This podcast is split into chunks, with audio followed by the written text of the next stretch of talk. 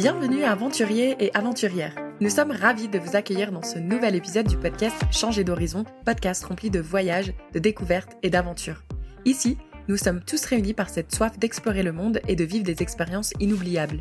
Si le site pvtis.net vous partage déjà de nombreux témoignages et conseils pour une expérience unique grâce au programme Vacances Travail, on a eu envie de vous offrir des expériences de vie audio à travers ce podcast. Donc si vous cherchez une petite dose d'évasion, installez-vous confortablement et préparez vos oreilles à être transportées dans des contrées lointaines à travers le récit d'une personne qui a osé vivre pleinement l'expérience du PVT. Que vous soyez déjà familiarisé avec le concept ou curieux d'en apprendre plus, vous êtes au bon endroit. Alors let's go, l'aventure commence maintenant.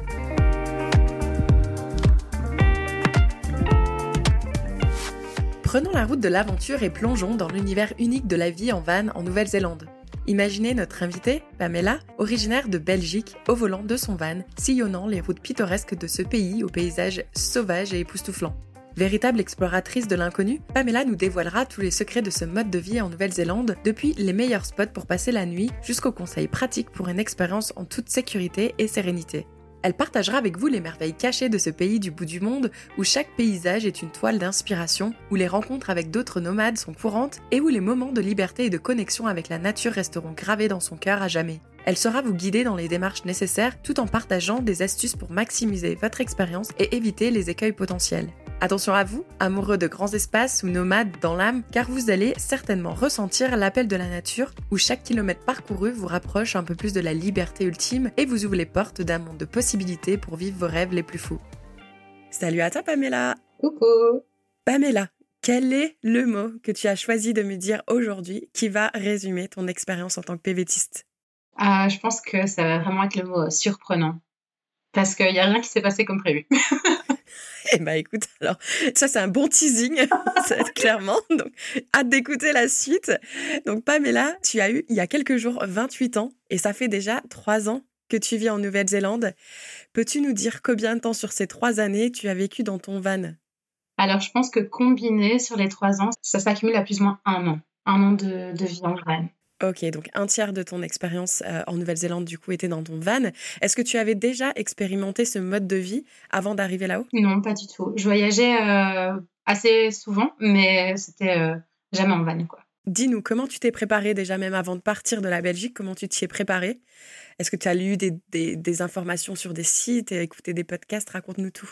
Moi, comment je me suis préparée? En fait, j'avais une idée générale de ce que je voulais faire et je m'étais dit, ben voilà, je veux une voiture où je peux vivre dedans parce que je pense que ça apporte euh, quand même pas mal de liberté. Donc c'était un peu mon idée générale. Maintenant, j'avais pas trop de critères euh, au niveau euh, de la taille, de, des équipements, etc. Je voulais juste la possibilité en fait de, de vivre dans ma voiture. Et je pense que en fait, grâce à ça, ça m'a donné beaucoup plus de liberté, beaucoup plus de choix en fait, de pas vraiment avoir de critères. Et donc, j'étais pas super renseignée. Je savais les bases, je savais qu'il y avait self-contained, not self-contained. Je savais qu'il y avait des règles, je savais que voilà, il y avait quand même un, gros business de van euh, en Nouvelle-Zélande, mais c'était à peu près tout. Je voulais plutôt euh, voir comment ça se passait sur place en fait. Est-ce que du coup, tu avais quand même mis un peu d'argent de côté avant d'arriver là-haut? Oui, oui, c'est vrai que j'avais beaucoup lu euh, ben, genre, le guide des PVTistes, des petites interviews sur le site.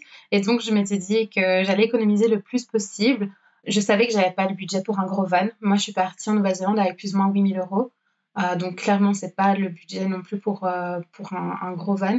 Et donc j'étais plutôt euh, partie dans l'optique d'avoir une voiture aménagée. Et là, ma première voiture, parce que j'en ai eu deux du coup sur les trois ans et demi en Nouvelle-Zélande, j'avais payé 3400 dollars, donc l'équivalent de plus ou moins un peu moins de 2000 euros et euh, elle n'était pas encore aménagée euh, du tout. C'était euh, juste une hatchback, une, ouais, un peu plus grosse voiture qu'une voiture normale, mais pas du tout aménagée. Quoi. Donc ça, c'est pour la première voiture. Et donc toi, tu étais prête vraiment loin de tout, toute seule, à aménager cette petite voiture? Comment tu t'y es prise? Mais En fait, je pense que la simplicité, vraiment. Parce que de nouveau, moi, je voulais juste la liberté de pouvoir aller où je veux, quand je voulais. Mais j'avais pas non plus l'optique de vivre, vivre dans la voiture. Donc c'était de base une optique de voyage, donc euh, d'avoir cette possibilité de, de partir euh, du jour au lendemain dans ma voiture. Mais je savais qu'entre-temps, j'allais me poser dans des auberges, en fait. Même pour le côté social, euh, c'était plus pratique d'être en auberge, je pense. Et donc, je me suis vraiment basée sur la simplicité. En fait, je me suis dit tout ce dont j'ai besoin, c'est d'un lit et d'un cooker. Et donc, euh, tout simplement, c'est un peu, c'est un peu ce que j'ai fait. J'ai mis un matelas à l'arrière, j'ai mis des rideaux et j'ai acheté un cooker, tout simplement. Donc ça, c'était pour la première voiture. Pour la deuxième voiture, j'ai pris une voiture un peu plus grosse que ma première, donc toujours pas en van, mais une voiture un peu plus grosse qui cette voiture-là, elle est quand même assez commune en self-contained pour les backpackers en Nouvelle-Zélande. Moi, je l'ai acheté à une famille, donc euh, pareil, il n'y avait rien dedans. Et là, j'avais construit une, euh, une, une petite plateforme en bois pour poser mon matelas et de nouveau mon, petit cooker euh, bien fidèle pour cuisiner. Mais là, clairement, j'avais plus d'espace de rangement, etc. Quoi. Mais j'avais pas le budget en fait pour l'aménager de façon super pratique ou super fancy, etc. C'était vraiment la simplicité qui était prioritaire en fait. On va quand même rentrer dans quelques petits détails parce que construire une plateforme en bois, euh, pour l'avoir fait, c'est quand même pas quelque chose qui se fait euh, en quelques minutes. Il faut du matériel, etc. Donc on va rentrer dans le détail. Mais avant d'en arriver là, j'aimerais bien même savoir déjà en amont, une fois qu'on arrive, comment ça se passe au niveau du permis de conduire, des assurances voitures. Est-ce qu'il y a des choses à faire en amont avant de pouvoir acheter une voiture? Alors, donc clairement, il faut son permis de conduire hein, pour conduire en Nouvelle-Zélande. mais est-ce que c'est un permis international ou ton permis belge fonctionne? Voilà, donc moi à l'époque, j'avais demandé le permis international international. Donc le permis belge, tout simplement, ne fonctionne pas. Donc il faut soit que le permis soit accompagné d'un permis international ou que le permis soit accompagné d'une traduction euh, officielle. Donc ça, c'est les deux options euh, qui sont possibles en Nouvelle-Zélande. Et aussi, une autre option qui est possible, c'est de demander son permis local, en fait. Donc, de nouveau, il doit être accompagné du permis. Pour faire la demande, c'est le permis euh, ben, local, ton permis belge ou ton permis français plus le, le permis international pour pouvoir faire la demande du permis néo-zélandais qui coûte plus ou moins 50 dollars. Mais donc ça, c'est super pratique parce qu'une fois que tu l'as, tu l'as quoi. Donc ça, c'est au niveau du permis. Et pour la traduction, si par exemple une personne euh, qui, qui nous écoute n'a pas eu le temps d'obtenir son permis international, comment on s'y prend pour se le faire traduire? Euh, il y a des organismes en Nouvelle-Zélande et franchement, c'est pas cher du tout. Je pense que ça doit être plus ou moins euh, peut-être grand maximum 30 dollars pour faire traduire son permis. Donc c'est vraiment pas cher. Euh, et donc, une simple recherche Google euh, avec euh, traduction officielle Nouvelle-Zélande, je pense qu'ils sont tellement dans un pays où il y a des demandes de visa assez régulières, il y a beaucoup d'immigrés, d'expats, etc., qu'il y a énormément d'organismes de traduction. Donc, c'est super facile à trouver. Enfin, il y a une petite recherche Google et, il y en a énormément déjà. Ok, ouais, il faut juste être certain qu'ils ont la certification. Je crois qu'ils doivent être certifiés pour que ce soit approuvé. Oui, c'est ça. Et donc là, on a le permis en poche au niveau des assurances, parce que les assurances, j'imagine, qui ne te connaissent pas vraiment, euh, est-ce qu'ils vont te considérer du coup comme un nouveau conducteur? Alors déjà, l'assurance n'est pas obligatoire là-bas. C'est déjà la première, euh, la première chose. Et la deuxième chose, ils vont juste te demander euh, des petites questions, enfin un peu comme ici, en fait, ton âge, tes années d'expérience de conduite, etc. moi, je pense que je payais plus ou moins peut-être, je pense que c'était 30 ou 50 dollars par mois. C'était pas énorme, en vrai. C'était pas du tout, euh, c'était pas beaucoup. J'étais couverte pour euh, le tiers parti et pour tout ce qui était vol, euh, incendie, etc. Donc, pas pour ma propre voiture, mais ouais, vol, incendie de ma voiture et puis le tiers parti. Je suis un peu surprise du fait que tu dis que c'était pas obligatoire. On va bien évidemment absolument pas recommander de pas souscrire à une assurance. Surtout que toi, je crois qu'il t'est arrivé des petites coquilles qui, du coup, ça t'a bien servi d'avoir une assurance. Ah, ben oui et non en fait parce qu'à chaque fois c'est des pannes donc l'assurance n'a pas vraiment aidé donc j'ai pas jamais fait intervenir l'assurance. Par contre moi ce qui m'a aidé et ce que je recommande vraiment c'est une assistance euh, comment on appelle ça ici euh, enfin en français les, petites assistances de route en fait. Donc ça c'est euh, un organisme qui s'appelle AA et on peut souscrire à cette assistance. Il y a différents types donc il y en a des, des voilà, des, des packages un peu plus importants que d'autres. Je pense que c'est aussi plus ou moins une soixantaine euh, soixantaine de dollars, mais là c'est à l'année. Donc euh, franchement, ça vaut clairement la peine. Et on peut les, les appeler 24 euh, heures sur 24 si notre batterie est en panne, si on n'a plus d'essence, si on a une panne.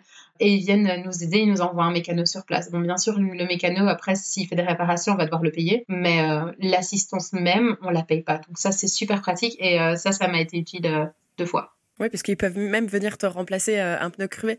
Euh, je parle en connaissance de cause. Donc c'est super pratique et ils arrivent super rapidement en général. Ouais, ouais, clairement. Et en plus en Nouvelle-Zélande, ben, on est voilà, c'est quand même parfois on est au milieu de nulle part, donc euh, c'est quand même pratique de l'avoir, quoi. Ok, donc là, maintenant qu'on a abordé l'aspect assurance, maintenant on va aborder l'aspect achat voiture qui, je sais pas toi, mais moi je sais que c'est toujours quelque chose qui me stresse de devoir acheter une voiture parce qu'il y a beaucoup de choses à prendre en considération et je m'y connais pas trop. Donc comment t'as fait toi justement pour t'y prendre? Alors, donc, pour l'achat de la voiture, euh, je savais déjà qu'il fallait un contrôle technique qui s'appelle le WOF en Nouvelle-Zélande. Et puis, a la Regio, donc ça, c'est l'immatriculation, enfin, c'est des taxes euh, liées à la voiture. Et moi, je regardais qui est euh, une date un peu lointaine pour le contrôle technique et, l'immatriculation déjà. Donc, comme ça, je me disais que oui, c'était. J'étais déjà, j'avais déjà une marge en fait. je me suis dit, si ils viennent de passer le contrôle technique, il y a quand même de fortes chances que la voiture, elle soit en bon état. Donc ça, c'était un petit peu ma logique d'achat. Ouais, juste pour faire une petite précision à toutes celles et ceux qui nous écoutent, euh, puisque j'ai préparé cet épisode bien évidemment, et, apparemment ce contrôle technique, il doit être fait tous les deux ans, si je dis pas de bêtises. Ouais, c'est des bêtises. ah, moi on m'a dit que c'est ça, il doit se faire tous les deux ans et que du coup il fallait faire super attention, que justement il n'y a pas trop de rouille euh, au niveau du châssis d'un van ou d'une voiture, parce que comme du coup tu vas devoir refaire euh, cette inspection à un moment donné euh, s'il y a de la rouille, euh, dans ces cas-là, le véhicule euh, va être à la casse. En fait, il va pas être autorisé à être sur la route. Mais donc, du coup, tu me dis que c'est une bêtise et ce contrôle ne se fait pas tous les deux ans. Non. Alors, si la voiture est plus vieille que les années 2000, c'est tous les six mois. Et si la voiture date d'après les années 2000, là, c'est tous les ans. Donc, une fois par an ou une fois tous les six mois. Ok, super intéressant. Il coûte combien ce contrôle? Plus ou moins 50 dollars. Et c'est régularisé, donc les garagistes ne peuvent pas augmenter le prix. Je pense que c'est 52 pour être exact. pour l'achat de la voiture, pour en revenir à ça, euh, donc ça c'était un peu le premier, euh, les premiers aspects que je regardais. Et ensuite, le deuxième aspect qu'on peut prendre en considération, c'est que de nouveau, cette, ce petit organisme AA, enfin petit, qui est assez gros en fait, euh, cet organisme AA dont j'ai parlé avant, il propose aussi des mechanical checks. Et donc là, en fait, il y a des, des, garagistes qui sont certifiés AA et qui vont vraiment inspecter mais, toute la voiture. Euh, dans les moindres détails. Donc, euh, s'il y a une griffe, ils vont la noter dans le rapport. Et donc là, ça permet vraiment d'avoir un rapport complet du véhicule, en fait. Donc ça, c'est assez pratique si c'est un véhicule qui, voilà, qui, qui est assez cher, par exemple, ou euh, on sait qu'on va vraiment vivre dedans, etc. Je pense que ça vaut la peine de payer une cinquantaine de dollars, une soixantaine de dollars pour avoir ce check. moi, je l'avais pas fait parce que le feeling était très bien passé avec la personne avec qui, à qui j'ai acheté la voiture. Voilà, je pense qu'il faut aussi suivre son instinct et je me suis dit que la personne avait l'air très honnête et au final c'était vrai. Les, deux voitures que j'ai achetées, franchement, à chaque fois ça a été nickel. Donc j'ai jamais fait ce check. Euh, c'est quelque chose qu'on peut considérer en tout cas. Ce check, est-ce que du coup, si tu le recommandes de le faire, est-ce que tu le fais avant l'achat ou une fois que tu l'as acheté? Non, tu peux le faire avant. Et les propriétaires, ils sont assez, euh, en général, euh, assez OK d'emmener justement la voiture dans ce garage pour qu'elle euh, subisse ce check Oui, en général, c'est vraiment quelque chose qui se fait assez fréquemment. Donc, ils sont vraiment. Enfin, voilà, c'est pas un souci de l'emmener. Il y a même, bon, ça c'est un peu plus rare, mais il y a même des propriétaires qui sont. Enfin, des vendeurs qui vont proposer eux-mêmes de payer ce check. Donc, parce que eux, après, peuvent le récupérer si jamais la voiture t'intéresse pas. Ils ont le check, en fait. Donc, certains vendeurs vont même proposer de le faire. Il faut se dire aussi qu'en Nouvelle-Zélande, il y a énormément de backpackers et que donc les, les vannes, ils tournent de backpacker en backpacker en backpacker. donc voilà, je pense qu'il faut parfois se méfier. Euh, parfois, on est un peu plus bienveillant entre backpackers, mais parfois, on se dit, euh, on veut juste revendre son van euh, au prix qu'on l'a acheté, donc on n'est pas toujours honnête dans la revente. donc moi, j'ai toujours acheté à des locaux, en fait, à, à des familles, etc. Et en fait, il y a un, site néo-zélandais qui s'appelle CarJam. Et là, on peut voir un peu l'historique de la voiture. Il y a une version gratuite, une version payante. Et euh, ça nous dit euh, le nombre de contrôles techniques, le nombre de propriétaires dans le pays, voilà, plein de petites choses, s'il a réussi tous ses contrôles techniques, s'il en a raté, enfin voilà. Il y a plein de petits indices comme ça qui peuvent nous donner une idée de, de l'histoire de la voiture. Par exemple, je sais que ma deuxième voiture, euh, j'étais seulement la deuxième propriétaire en Nouvelle-Zélande. Enfin, c'est incroyable quand même. Donc voilà, moi j'ai plutôt opté pour des voitures de locaux. Euh, maintenant, c'est vrai que du coup, j'ai dû les aménager moi-même, etc. Mais, euh, mais je pense que c'était peut-être une version, enfin une façon moins chère d'acheter un, véhicule et peut-être un peu plus safe en fait. Est-ce que tu penses, alors qu'on aille avec les locaux ou avec les backpackers, est-ce qu'il y, y, a une saison peut-être où c'est peut-être plus avantageux d'acheter son van? Avec les locaux, peut-être que non. Mais avec les backpackers, clairement, je dirais que les vannes sont beaucoup plus chères euh, de fin octobre, euh, enfin oui, à janvier, parce que c'est la période où tout le monde arrive en fait. donc, euh, donc les vannes sont beaucoup plus chères à ce moment-là. Et les vannes sont beaucoup moins chères, je dirais, de, à partir de mai à juillet, voire août, c'est beaucoup moins cher. Donc, c'est mieux de l'acheter en, juillet, on va dire, et de le revendre euh, peut-être en janvier ou en, ou en novembre, au mois de novembre. Quoi. Et donc, du coup, tu as acheté ta, ta, petite voiture et tu t'es décidé à l'aménager. Comment tu t'y es prise? Alors, je m'y suis prise de façon assez différente pour les deux, euh, les deux voitures. La première, c'était des voitures qui, quand on abaisse les sièges, c'est tout plat à l'arrière déjà. Donc, c'était super pratique. Et donc là, de nouveau, c'était un peu dans, une optique euh, de peut-être pas faire des, gros road trips euh, de base, mais d'aller d'endroit en endroit, donc euh, des petites périodes. Donc ça, c'était le, plan de base.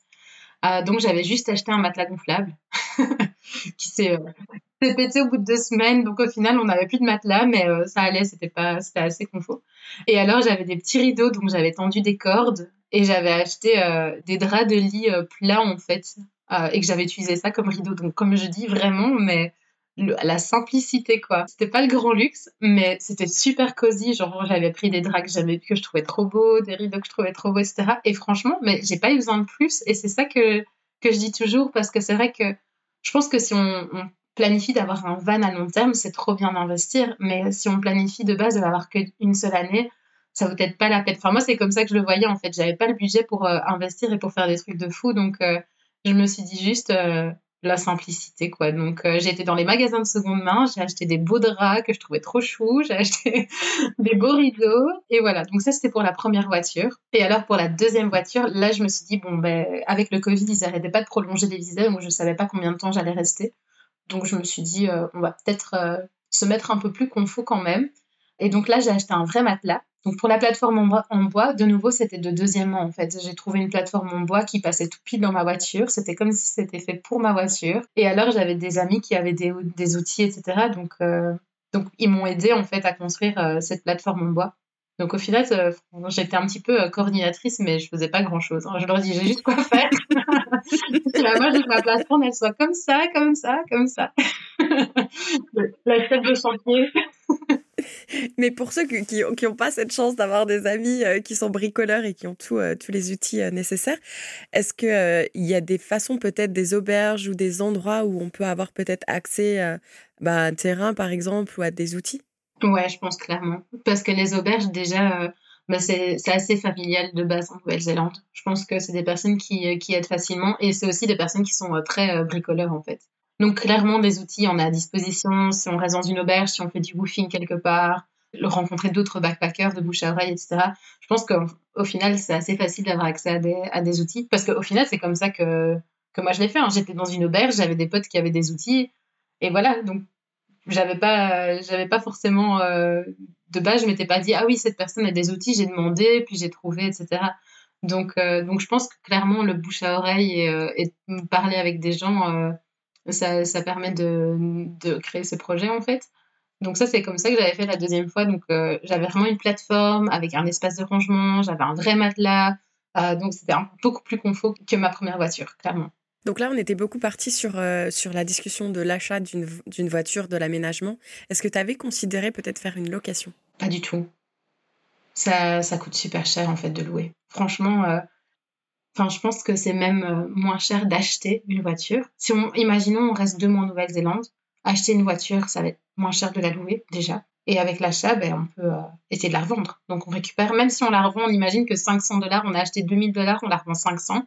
Au final, on a payé 1500 dollars pour faire le tour euh, de la Nouvelle-Zélande, alors qu'en location, mais les prix sont exorbitants. Vraiment, voilà, si on reste plus de, plus d'un mois et demi, je pense clairement, vaut mieux acheter quoi.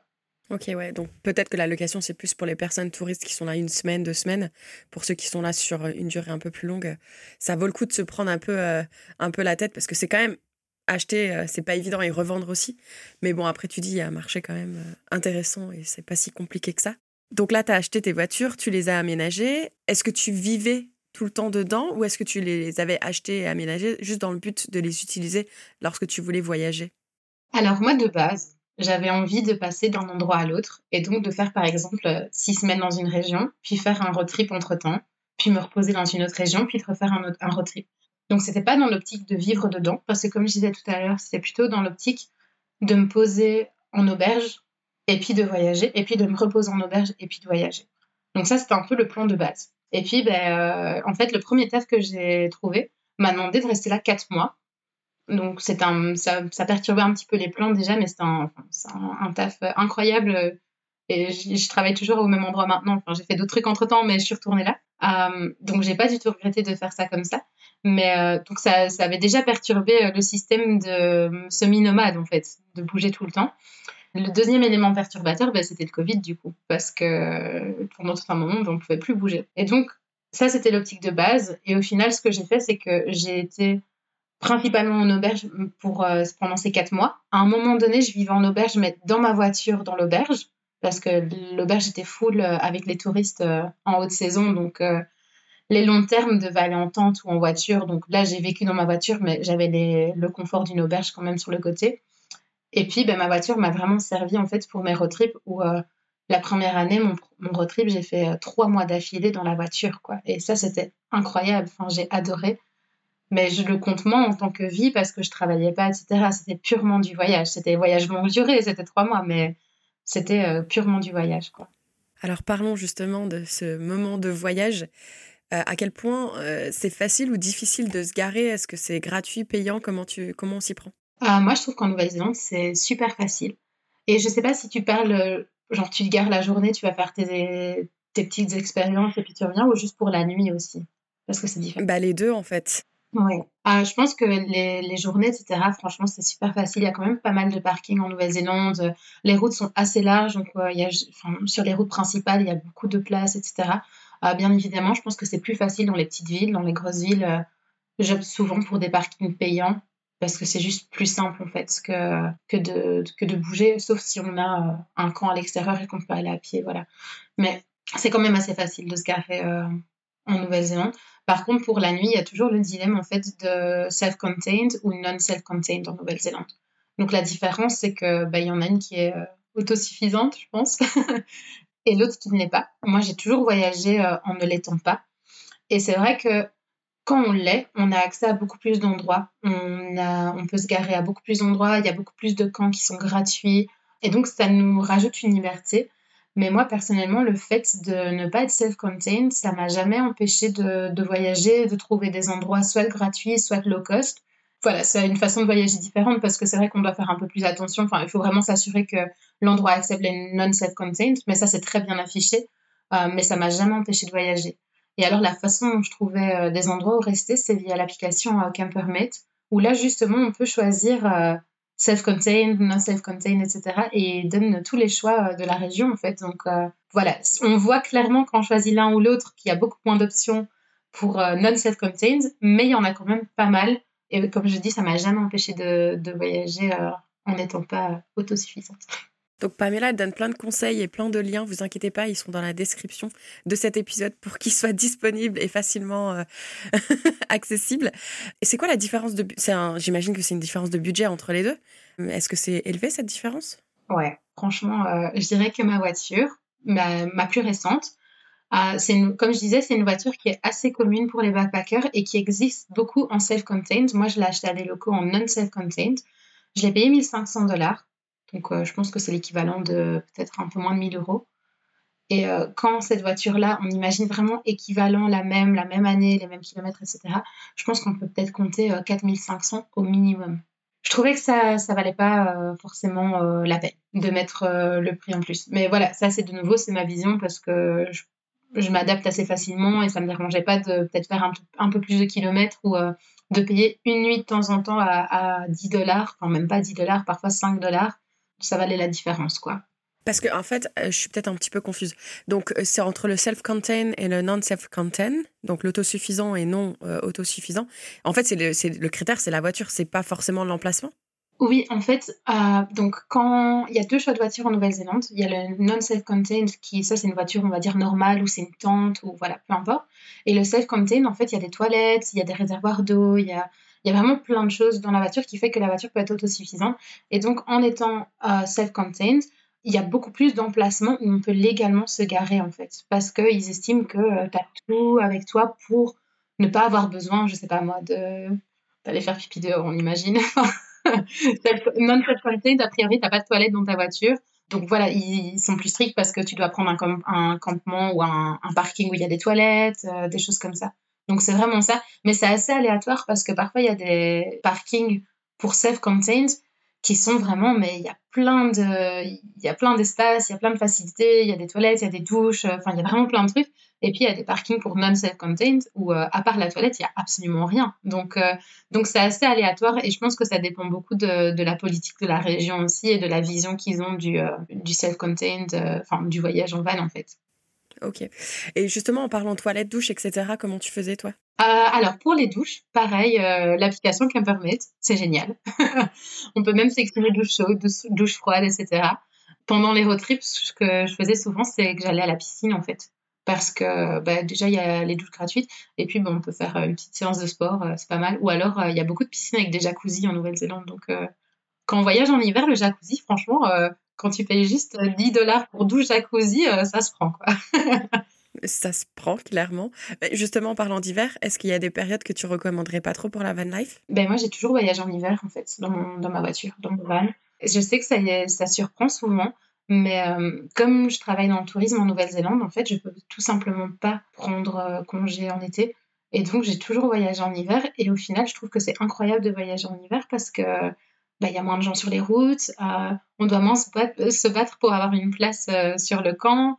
C'est vrai qu'il y a certaines activités qui parfois sont fermées malheureusement, mais je pense qu'il y a quand même une, grande flexibilité en hiver parce qu'on doit peut-être moins planifier, moins réserver les choses. On peut un peu euh, se laisser guider euh, au gré du vent en fait. Donc, euh, donc c'est vrai que c'est plus froid et qu'il y a des nuits. Bah, il y a une nuit, je me suis réveillée, j'avais du verglas dans ma voiture. Je l'avais, oh mon dieu, qu'est-ce qui s'est passé? Je grattais l'intérieur de la voiture le matin. Enfin, c'était méga drôle quoi. Mais si on est bien équipé, je pense pas que ce soit un frein, en fait, de voyager en hiver en Nouvelle-Zélande. Je pense que justement, c'est, ça permet de découvrir la Nouvelle-Zélande autrement euh, et d'être moins dans la foule.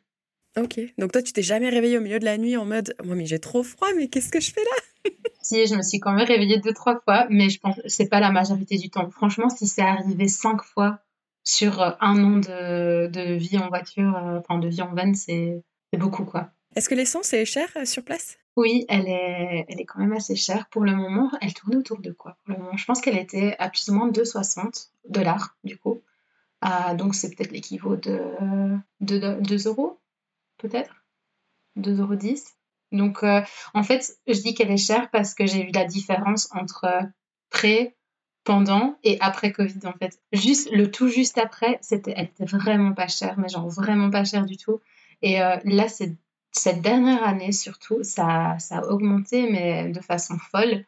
Euh, il y a des endroits où ça dépassait le 3 dollars. Maintenant, ça recommence à diminuer. Donc ça, c'était vraiment, euh, c'est assez cool. Mais euh, on voit quand même la différence en fait. Donc c'est pour ça que, que, est chère. Donc à prendre en compte dans son budget. Donc j'ai bien compris que toi, du coup, tu travailles dans le tourisme. S'il y a des personnes qui nous écoutent et qui seraient intéressées pour travailler, par exemple, dans les fermes, etc., est-ce que les propriétaires sont assez assez réceptifs justement pour qu'on puisse vivre dans son van tout en travaillant pour eux?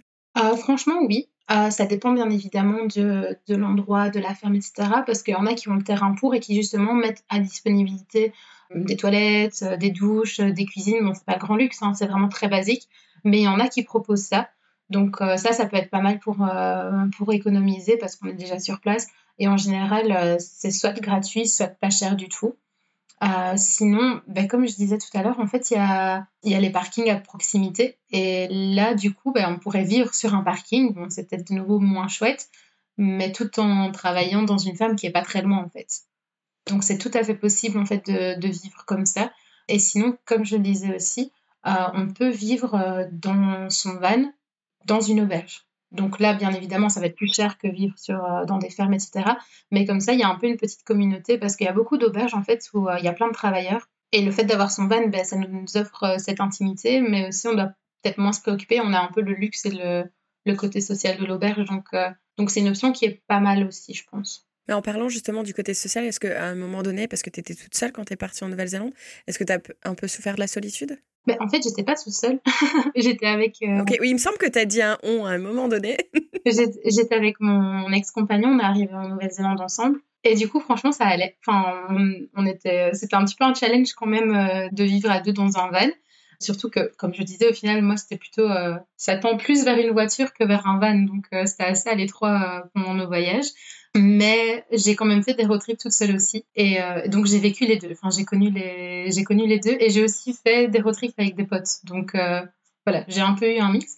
Euh, quand j'étais seule, en fait, ça m'a fait trop du bien. Enfin, je suis partie, je pense que c'était six semaines toute seule. Et ça, c'était vraiment, c'était vraiment trop chouette. Enfin, Surtout que j'ai été dans la partie de la Nouvelle-Zélande où il y a le, le moins d'habitants. C'est en hiver en plus, donc comme je disais déjà l'hiver de base il y a moins de personnes, mais en plus si on va dans dans le trou perdu de la Nouvelle-Zélande, euh, encore pire. Enfin, ça faisait, c'était une sensation incroyable en fait de rouler sur ces routes euh, qui étaient euh, juste magnifiques, d'être seul sur les routes, d'aller à son aise, de regarder autour de soi, de voir tous les paysages et tout. Genre, franchement, je sais pas.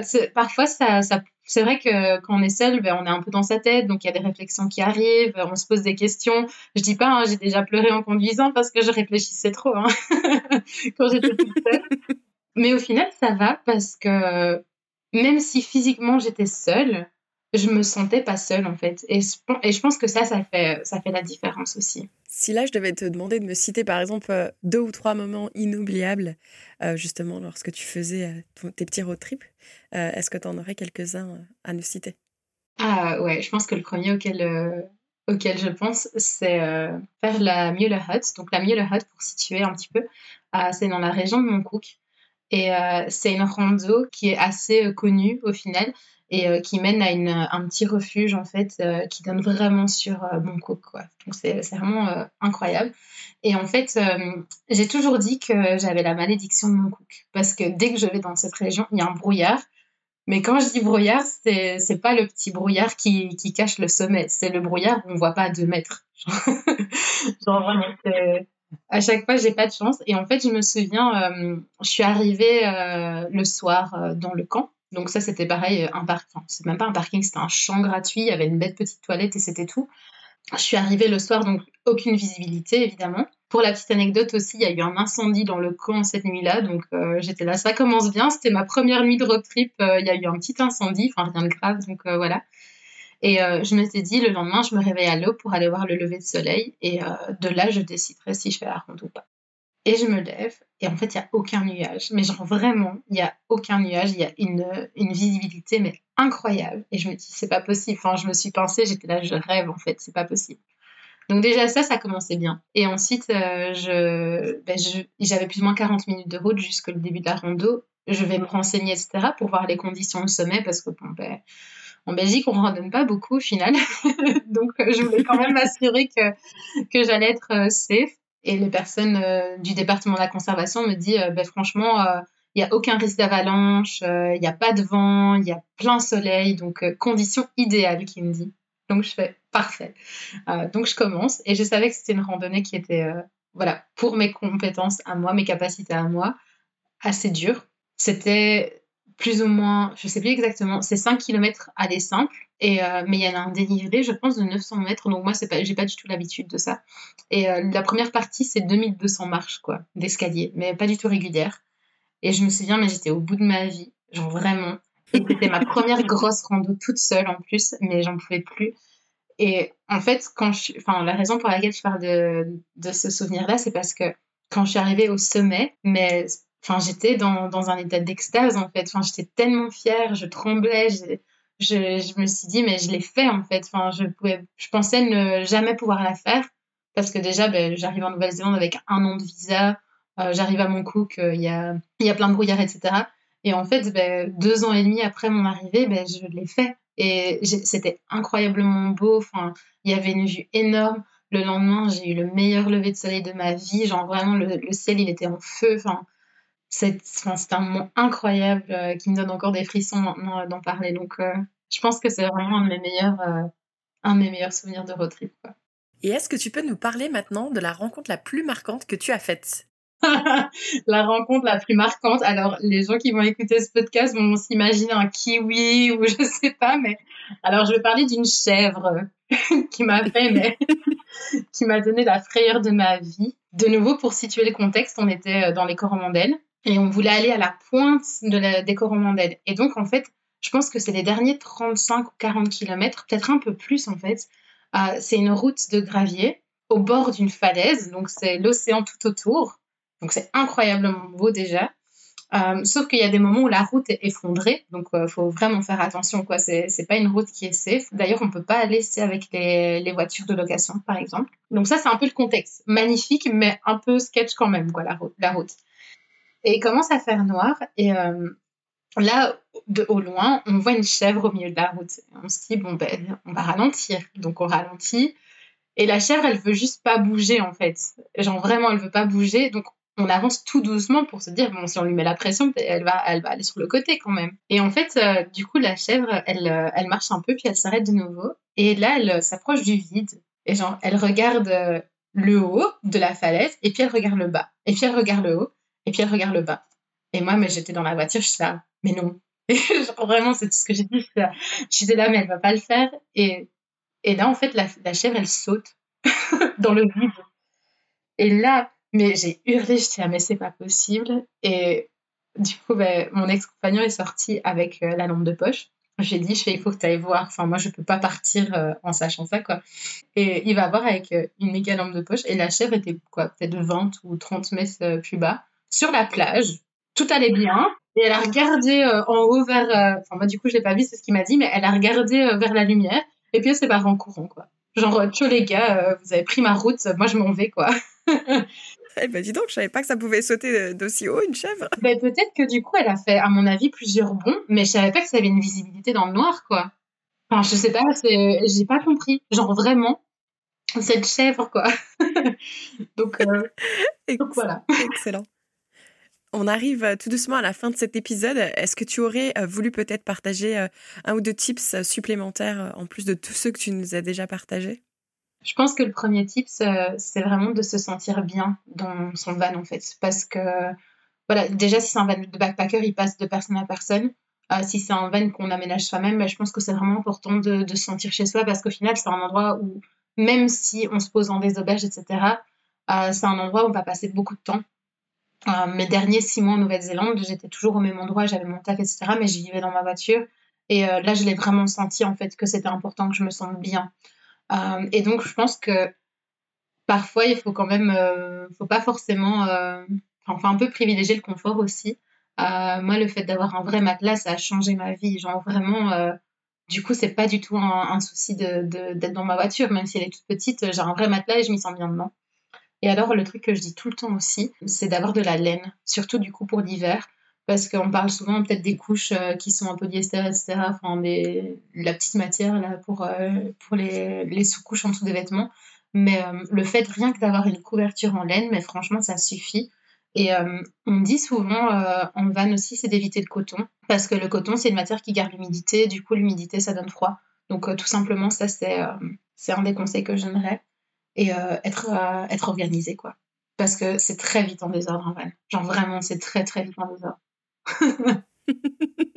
Même si t'as pas grand chose, ça peut vite devenir n'importe quoi. ah, mais oui, mais clairement, franchement, il euh, faut être organisé, quoi. Et alors, si je peux dire une dernière chose, mais c'est de se laisser guider par les routes. Ne pas euh, avoir peur de se perdre, ne pas avoir peur de changer des plans, ne pas avoir peur de prendre un tournant euh, juste parce que, en fait, l'endroit là nous intrigue, etc. Et, et, vraiment de, même si on a des plans généraux, mais de, de suivre un petit peu, en fait, la route et et je sais pas, genre euh, notre instinct et les petits, les petits indices de l'environnement, en fait. Ça, c'est vraiment le truc que je dirais. Super, un grand merci Pamela pour conclure cet épisode. Est-ce que tu voudrais partager avec nous la chose qui t'est arrivée en Nouvelle-Zélande et qui ne te serait jamais arrivée en Belgique? Alors, c'est un peu bizarre à dire et, euh, et c'est pas forcément une chose concrète, mais je dirais un peu la connaissance et la connexion à la nature. Donc, euh, ben, déjà en Belgique, on a pas de nature dans ma région. Donc, euh, j'avais pas forcément l'habitude d'être toujours entourée de nature. Et euh, là, le fait que je travaille dans un parc national et le fait d'avoir souvent été en contact avec la nature, en fait, on apprend un peu à lire et euh, à être en harmonie. Donc, par exemple, c'est bête, mais dans ma région, je sais que quand il y a un vent de l'Est, faut pas aller à la plage. Euh, je vis aussi dans une région où il y a la plus grosse marée de Nouvelle-Zélande, donc pour prendre le bateau, ben, on va en tracteur en fait, pour aller à l'eau. Donc c'est tous des petits trucs comme ça. Enfin, qui va mettre son bateau à l'eau en tracteur. c'est trop bien, en fait. Euh, donc, toutes ces petites choses comme ça, euh, lire, euh, enfin, pouvoir s'orienter avec les étoiles, enfin, de nouveau, c'est bête, hein, mais en Belgique, on voit presque pas les étoiles, il y a trop de nuages. donc, je pense que ce serait ça. C'est pas une chose concrète, mais, mais c'est quelque chose que maintenant, je l'utilise tellement au quotidien, sans vraiment le savoir, en fait. Donc, donc ce serait ça. Eh ben, un grand merci Pamela. Je te souhaite euh, plein de bonnes choses pour la suite et on va te suivre, on va continuer à te suivre pour tes aventures. Ah, merci. merci à toi. Franchement, c'était super chouette ce moment.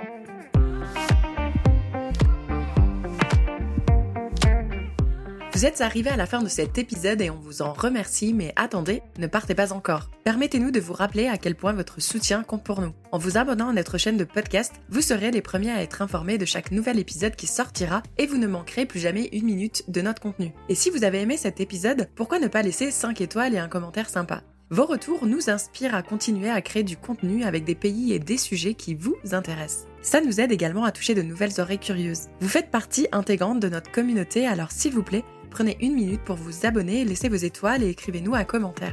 Rendez-vous au prochain épisode et d'ici là, on se retrouve sur notre site internet pvtis.net.